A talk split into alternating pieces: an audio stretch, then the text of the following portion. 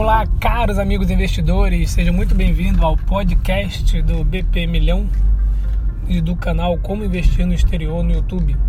Se você não me conhece ainda, te convido a passear pelas redes sociais do Twitter, Instagram, Facebook e digitar BP Milhão e me procurar lá para a gente trocar experiências, ideias, compartilhar estratégias de investimento. Também tem o canal no YouTube só procurar por como investir no exterior e o site comoinvestirnoexterior.com e o site bpmilhão.com. Pois bem, já fiquei uns dias sem fazer podcast, a gente acaba que fica esperando um momento ideal para fazer alguma coisa, para gravar, esperando um estúdio e acaba que não acontece. Então, não sei como vai sair a qualidade dessa gravação porque eu estou gravando dirigindo. Mas enfim, o que eu queria trazer hoje é essa ideia da crise, né, que a gente já vem comentando aí há bastante tempo. Então ouvimos falar muito em crise, crise, e essa semana, hoje é dia 16 de agosto, então essa semana aí do dia 12 ao dia 16 de agosto, praticamente, a gente viu muita queda aí no mercado americano, principalmente. A guerra aí entre guerra comercial entre Estados Unidos e China, né? Mr. Trump fica falando lá, tweetando lá as ideias dele e acaba que isso atrapalha aí o mercado. Também fica aumentando as taxas nessa guerra comercial e aí o mundo todo dá uma sacudida. Fato é que todo mundo está esperando uma crise já há muito tempo e essa crise acaba que não chega, né? Isso daí a gente já conversou outras vezes, tem vídeo aí no canal do YouTube falando sobre isso. E toda vez que dá uma o Trump dá uma tweetada, aí a bolsa americana principalmente, né, reage junto com outros outros mercados, obviamente. E aí pronto, aí já começa a falar: a crise chegou, é hoje que chega a crise, é hoje que ela começa. Prepare-se para o apocalipse.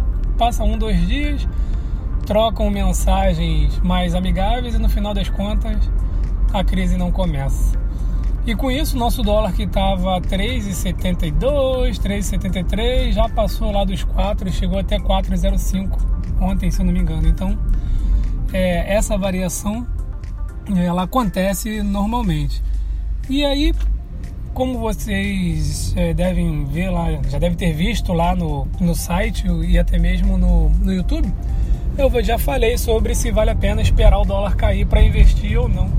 Então isso aí é um fato é, que a gente pode comprovar olhando os números anteriores. Então a gente observa que na, nesta semana agora tivemos aí ativos nos Estados Unidos caindo na casa de 8, 10%, dependendo do ativo, né? E se a gente observar aí ao longo do mês, né, de agosto, pegando um pouco ali de, de julho, a gente consegue ver que alguns ativos já caíram aí em torno de 18, 19, 20%. E o dólar? Quanto que o dólar subiu nesse período? A gente vai observar, o dólar subiu 3%, 4%. O dólar sai de 3,75 para 3,90, para 3,95. Então, é aí que eu digo que os aportes constantes, ah, o envio de, de dólar para o exterior constantemente, independente do preço, né, ele é, vai te beneficiar no futuro com a queda das ações. Então, tivemos já a queda nas ações aí da, da Apple, que depois já recuperou, ficou abaixo de de 200 dólares já, chegou a 196 dólares e agora já passou de 200 dólares de novo. É, tivemos aí também um pouco uma queda aí nas ações da Visa, da Amazon, Google, enfim, né? Várias empresas que são boas aí, que ficam no nosso radar, sofreram quedas nesses últimos dias. Sendo assim, elas acabam que ficam num, num patamar bom de entrada. Mas se você não tiver o dólar lá fora, não vai adiantar muita coisa, né? Então é, é bom pensar sobre isso. E às vezes a gente espera o dólar cair 4 centavos e perde uma oportunidade de 15% no, no mercado exterior. E se você ainda não enviou dinheiro para o exterior, está aí aguardando um bom momento, está aguardando o dólar cair, né? Tenho conhecidos aí que está guardando dólar a 3,50. Nessa, nessa do dólar 3,50, já enviei, já comprei bastante coisa no exterior, já estou recebendo os dividendos e as pessoas ainda estão esperando, né? Para você que ainda não enviou recurso posterior e, tá, e pretende iniciar, é, julgo que seja um bom momento, até mesmo porque se essa tal crise vier, que eu não acredito que venha dessa maneira, né? Vamos falar um pouquinho mais à frente sobre isso. Se essa tal crise vier, os ativos vão cair e aí não tem problema nenhum pagar 3,90, 3,95 ou 4 reais no dólar. Vai aproveitar a queda das ações no exterior.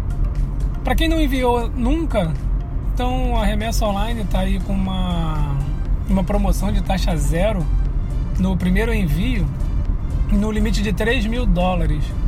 Então, se utilizar o voucher lá do investir no exterior zero, é, não vai pagar taxa nenhuma para enviar esse dinheiro. Né? Então, qualquer centavo que a gente ganha de desconto é válido, não existe desconto ruim, né? E esse daí é um que tá bom, é, vai dar, não vai pagar taxa nenhuma, só vai pagar o spread normal do, da remessa online, que é um dos melhores spreads que tem até agora. Então, se você ainda não enviou recurso, aproveite essa promoção da taxa zero. Ela vai até 31 de agosto.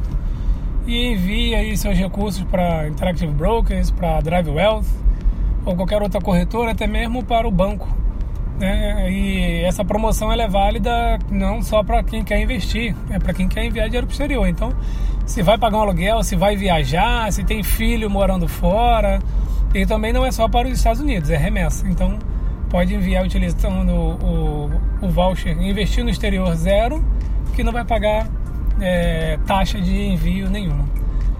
E também falando um pouquinho da crise, o que eu acho, né? Bom, o Mr. Trump não vai querer uma crise nos Estados Unidos bem próximo das eleições. Então, acredito que ele vai fazer de tudo para manter aí o, o mercado financeiro no patamar que está. Essa tweetada dele aí, essa guerra comercial faz com que a bolsa americana recue um pouco. Com isso alivia alguns indicadores também e acaba que vai amenizando é, esse problema de crise, né? Porque se a gente for observar aí para aqueles que gostam da análise técnica, é, os gráficos, o índice de força relativa, média móvel, é, o MACD, vai observando tudo isso daí. Cada vez que ele dá uma tweetada, o mercado americano dá uma recuada, alivia esses indicadores e depois o mercado volta a ficar promissor, né, digamos assim. E mesmo que venha uma crise, essa crise não vai ser completamente igual à crise de 2008 é, então se você já ouviu lá no Resumo Cast, que eu gosto muito, o resumo do livro A Lógica, do, o Cisne Negro, né? Do na, Taleb, é, vai perceber que aquela de 2008 foi praticamente um cisne negro. Então se acontecer agora, não vai ser mais um cisne negro. Então não acredito que vai acontecer algo naquelas proporções daquele jeito. A crise vai vir por alguma coisa que a gente não está esperando. Por exemplo, o ataque às Torres Gêmeas lá em 2001, em Nova York, foi algo que ninguém esperava e aquilo ali também balançou muito o mercado financeiro, né? Imagina, Nova York sendo atacada por terroristas. Então, é, foi um cisne negro que, que apareceu e, e balançou o mercado financeiro. Por agora, a gente está observando muitos indicadores, né? Todos eles conhecidos. Então, é é, os juros futuros de dois anos pagando, de três anos, de dez anos. É, a gente observa uma alta no mercado há mais de 10 anos. Então é, são esses indicadores, né? Então é uma guerra avisada. Se a guerra está avisada, está todo mundo preparado para a guerra. Então não considero que nós vamos ter uma crise repentina, surpresa, é, de modo que você perca aí 30, 40% do seu patrimônio de um dia para o outro. Quem ficou desesperado agora nessa, nessa semana vendeu ativo e agora quando abriu o home broker tá tudo igual, né? Porque hoje também já está subindo de novo. Então é um, um fator aí a, a, se considerar essa questão de que a crise ela vai vir de modo inesperado, né? Então as quedas não vão vir avisadas, porque se ela vier avisada não vai ser exatamente é, uma crise surpresa. As pessoas vão se preparar, vão vender seus ativos e já tem muita gente com caixa, né? Se a gente observar aí, temos aí o mestre Warren Buffett e, e alguns outros aí com muitos bilhões em caixa. Quer dizer, já está todo mundo esperando aí uma crise com dinheiro na mão para entrar comprando. Então fica cada vez mais difícil identificar exatamente uma crise, um fundo.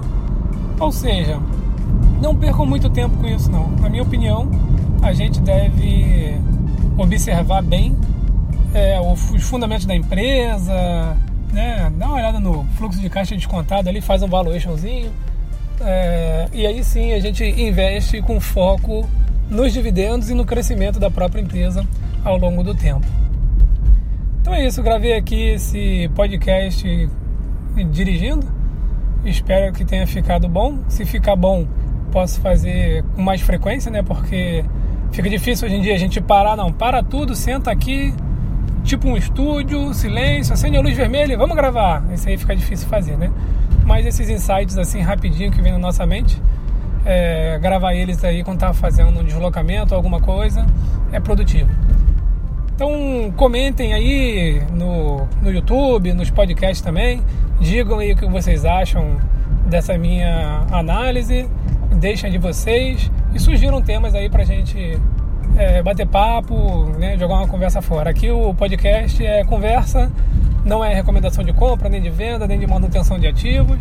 Tá? Então aqui são só nossos insights, bate-papo de qualquer assunto que vocês quiserem trazer.